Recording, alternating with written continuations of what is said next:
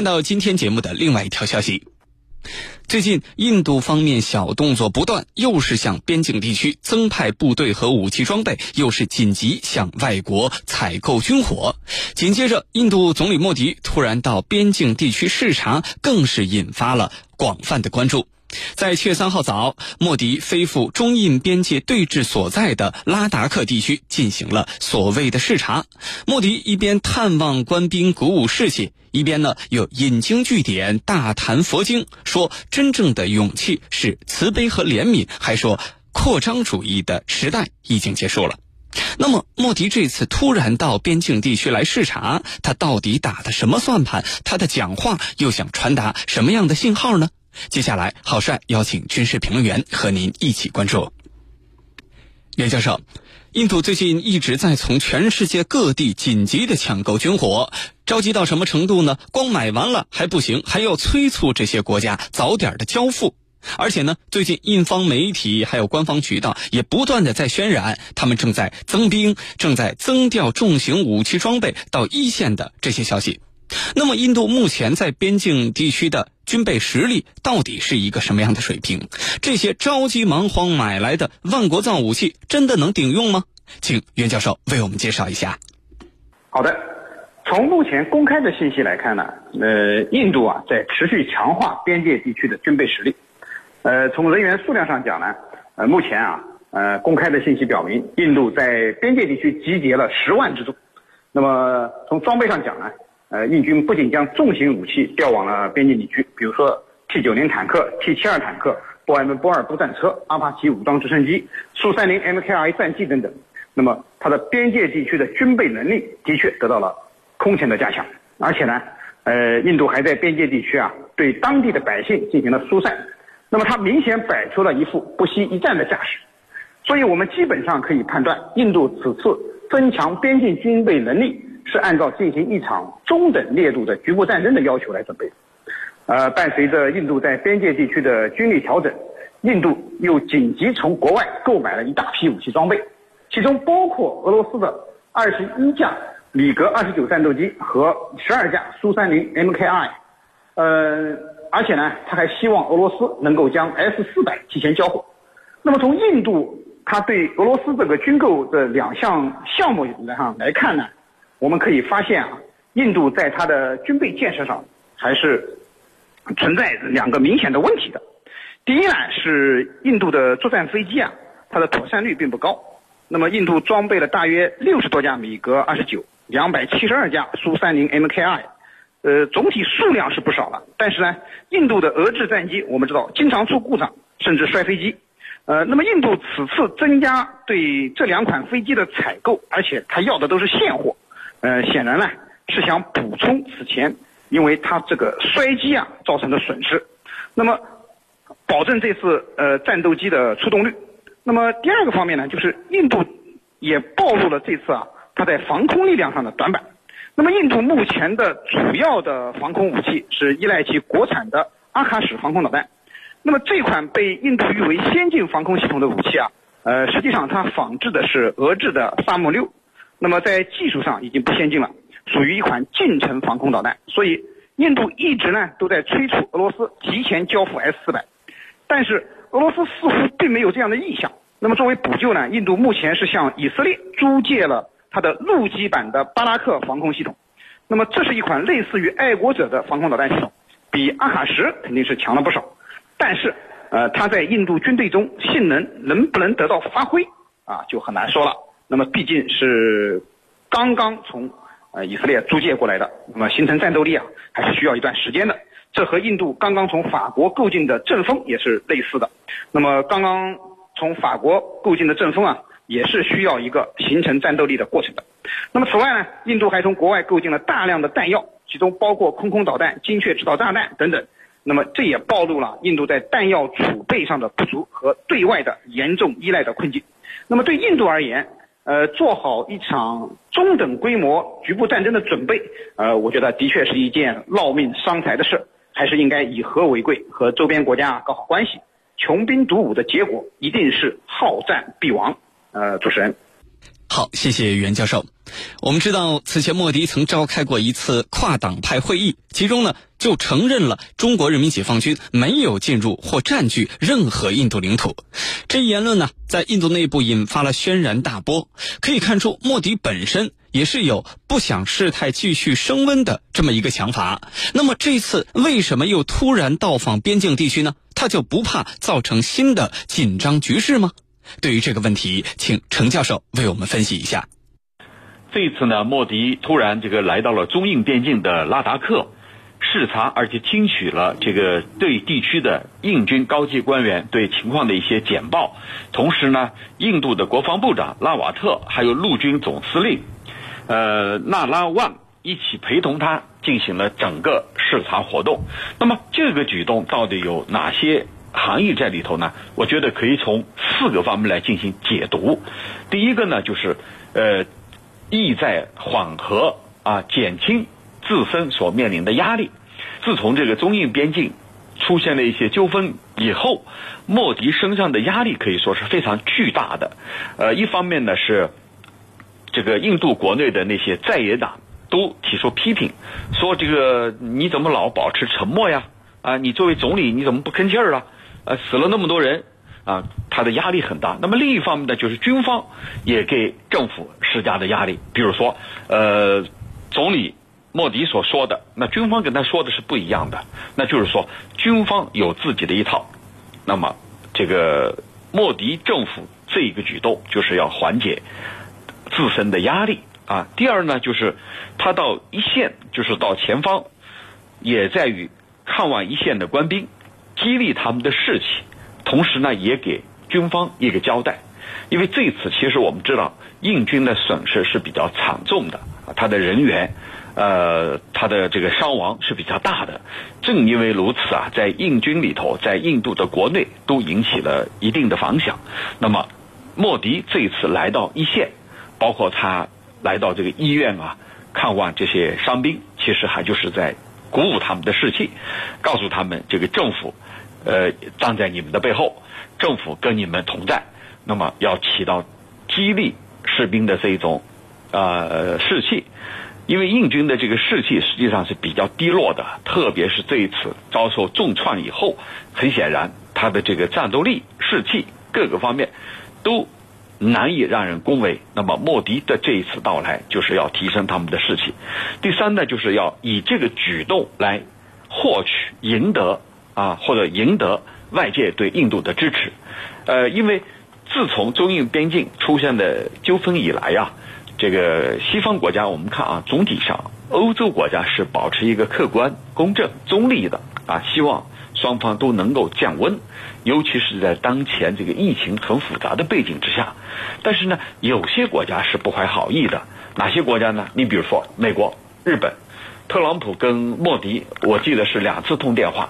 其中还问及到了那些伤员的情况，那这个意思很清楚啊，他怎么不问问我们这边呢？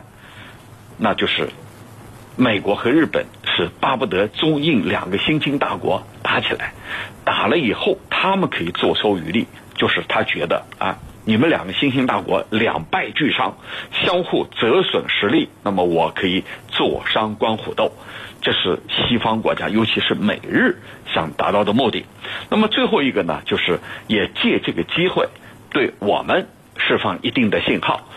什么信号呢？就是告诉我们，你看我很重视啊这件事情，我总理亲自来到一线，我是非常重视的啊，而且我对这个这个地方也有着寸土不让的信心。你们中国呢啊，不要太过分，如果太过分，那我肯定会。让我们的军队采取更多的行动，那么这也是他需要对我们所释放的一个一个信号或者一个信息。但是不管怎么说，你莫迪在这个时刻来到边境地区进行所谓的视察，不利于局势的降温，而是在进行另外一种形式的这个煽风点火，因为你必然会刺激到军方，让他们觉得，哎，这个总理你看坚定的站在。这个我们军方的一边，那我采取任何行动，政府这个一定是支持的。那么你会释放这样一个错误的信息，同时呢，也给外界，特别是不怀好意的西方国家，也会给他们释放一个错误的信息，那么从而会使他们继续对你推波助澜、煽风点火，那么这绝对不利于这个局势的降温，尤其是在疫情在印度不断的蔓延扩大的背景之下，印度一天的这个感染人数达到一万四五。而且呢，印度是排在全球的前几名，这是非常危险的。那么在这种情况下，你的精力、你的重心、工作重心应该放在疫情上，应对疫情、抗击疫情，而不是放在煽动民族主义。否则的话，于事无补。主持人，好，谢谢程教授。根据印度经济监测中心的最新数据，印度的失业率已经达到了百分之二十三点六，印度经济呢也几乎快要处于瘫痪状态了，可以说是国内新冠病毒肆虐，百姓民不聊生。而就在他自己这样的一个情况下，印度的政客们还在为下一步继续斥巨资从多国进行军购来制造舆论。为什么会出现这样让人匪夷所思的景象呢？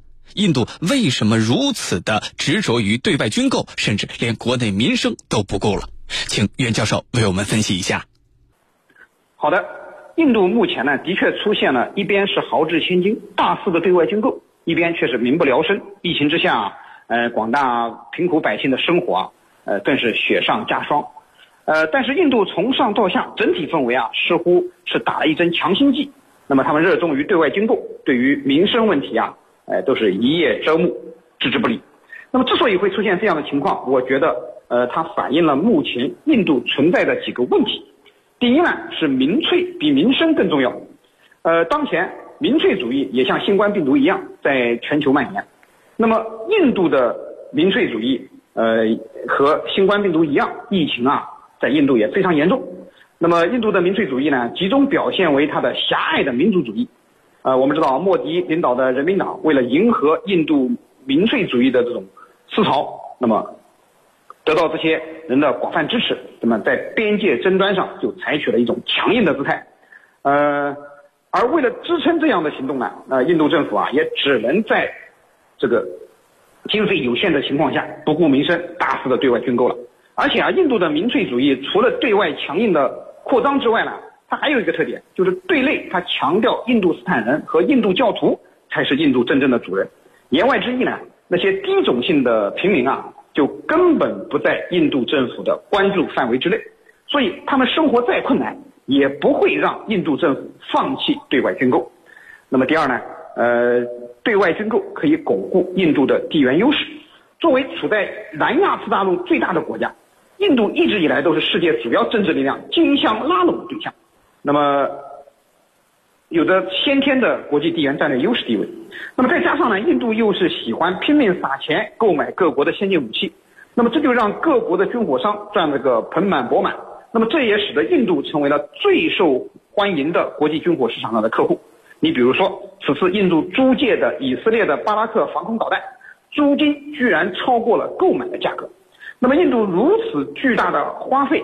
换来的是这些国家对其扩张政策的默许甚至支持。那么，相对于平民的死活啊，印度当然更关注这些国家对他的支持。那么，更关注他用金钱换来的地缘战略的优势。那么，第三呢？呃，印度是急于做一个有声有色的大国。那么，为了成为印度洋上的大国，那么增强军事实力啊，呃，是印度采取的一个主要办法。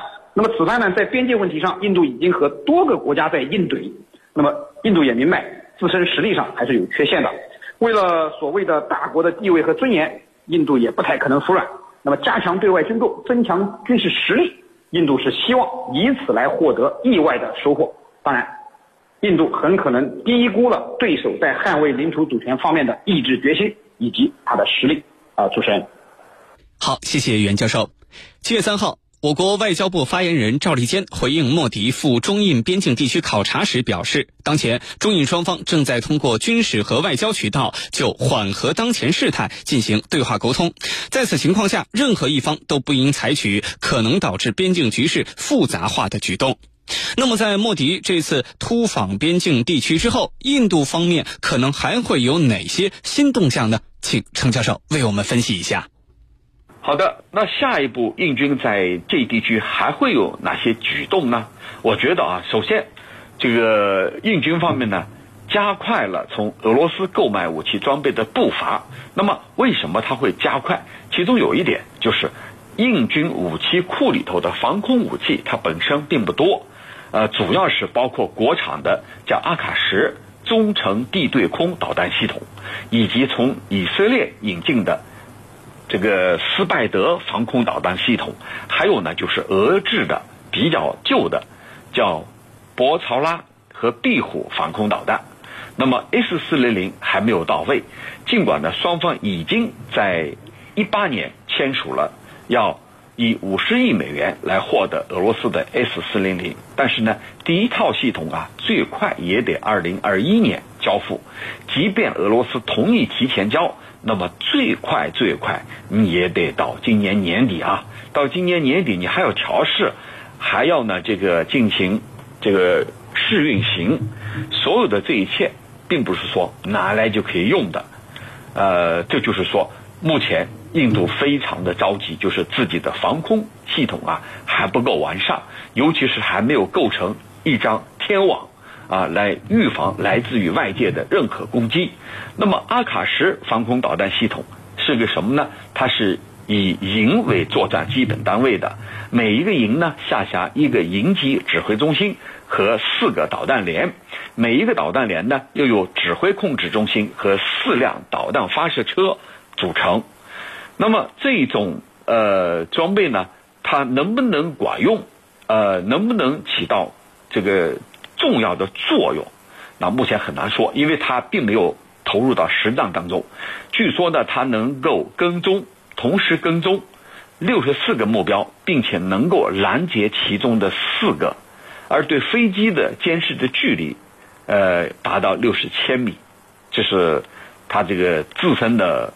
功能，那么除了它在防空系统方面要进行这个紧急的部署到位之外，还会有哪些举动呢？一个就是在外交上，他很有可能不断的去这个在外交上进行表态，主要呢是指责我们推卸责任。那么这个在以往印度都是这么做的。其实这一次中印边境说白了。责任不在中方，连印度总理莫迪自己都说了，中国军队没有越过边境线进入印度一侧，那已经讲了很明了，那是你自己进入中国一侧，那中国军队不教训你吗？那肯定这个要把你越境进来的要把你赶走啊，要维护我们的这个国土安全，那必然要怎么做？这是一个。那么再一个呢，就是军方他会有一个表态，军方会怎么说呢？你比如说啊，呃，印度的国防部长就说了，说我们军队呢，我们军人不会白白牺牲，这个不会白白牺牲，他所涉及到的对象他没有提，因为你同时印度你跟尼泊尔、跟巴基斯坦也都有边境冲突，他没有提具体的国家，那么这里头呃，更多的可能还是出于鼓舞军人的士气的目的，以及。呃，让印度国内放心啊，有这两种目的。但是呢，不管怎么说，呃，印度要想更多的排除出来，可能不多了啊。那么最主要的还是刚才我讲到的，就是在外交上，呃，做一些扎呼，做一些这个外交上的舆论攻势，来把责任推给别人，同时呢，把自己作为受害方啊。那么大的行动不会有，小的。这个偷偷摸摸的，尤其是印军向来是一种机会主义者，偷鸡摸狗的这种行为，我们必须要警惕。当然，也不排除某些势力啊，这个有误判，就觉得我这么做，你中国不会动手，不会进行这个反击，那我就多采取这些行动。那么，其实这是一种误误判。我们对国家主权、领土完整和尊严。我们是看得非常重的，所以呢，印军的这些想法、说法、做法都是一种误判。主持人，好，感谢我们两位军事评论员的精彩解读。